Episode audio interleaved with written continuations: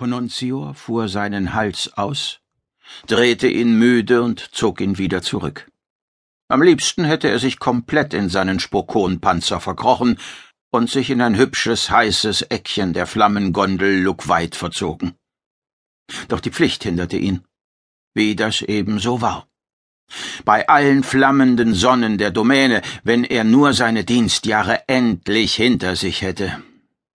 Gewiss, es war sein Traum gewesen, diese Transmitteranlage zu warten, zu pflegen, darauf zu hoffen, dass sie irgendwann vollständig in Betrieb genommen werden konnte, wie früher. Aber ach. Gibst du dich mal wieder deiner Lieblingsfantasie hin? Pononzior unterdrückte mühsam den Impuls, sich völlig zurückzuziehen und einzupanzern, Wer da mit lästerlicher, herablassender Stimme sprach, war natürlich Margoriot, und wie üblich hatte er nichts als Spott für ihn übrig. Für Margoriot gab es weder Wünsche noch Sehnsüchte, nur die Arbeit im Hier und Jetzt. Wahrscheinlich war sogar sein Flammenleben eine langweilige Abfolge von Schichten im Transmitterraum. Er verachtete Pononzior, gab ihm die Schuld, dass die Transmittertechnologie der Flammengondel nicht längst abgeschaltet und dem Vergessen anheimgefallen war. Das stimmte wohl auch.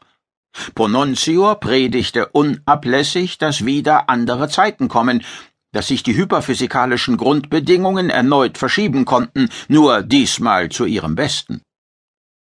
Die Erhöhung der Hyperimpedanz hatte die Transmittertechnologie nahezu unbrauchbar gemacht.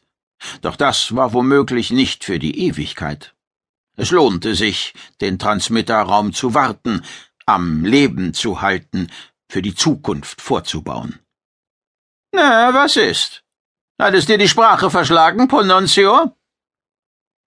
Einen derart kühlen Lukbarni wie seinen verhassten Partner hatte er in der gesamten Flammengondel nicht getroffen, und außerhalb von Luckweit war er noch nie gewesen. Dieser Ort war seine Welt, sein ganzes Universum. Vielleicht sehnte er sich deshalb danach, Verbindungen zu fernen Orten zu erträumen. Doch sei es wie es sei. Mit diesem Magoriot stimmte doch etwas nicht. Konnte es denn einen so negativen, so bösartigen Lukbarni geben? Wovon redest du? stellte sich Pononzior dumm. Das brachte Magoriot zu einer Litanei, wie schädlich es war, Zeit ungenutzt oder mit sinnlosen Aufgaben verstreichen zu lassen, als würde das Universum dadurch auch nur ein einziges Grad heißer oder kälter. Wenigstens musste sich Pononzior es nicht lange anhören, denn die Instrumente schlugen an. Pononzior glaubte zuerst an einen Fehler. Das konnte doch nicht sein.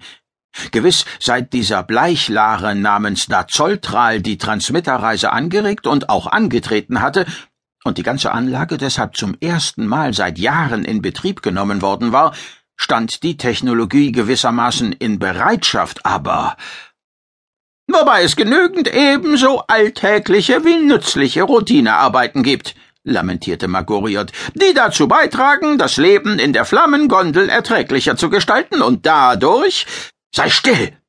herrschte Pononzior seinen ungeliebten Arbeitskollegen an.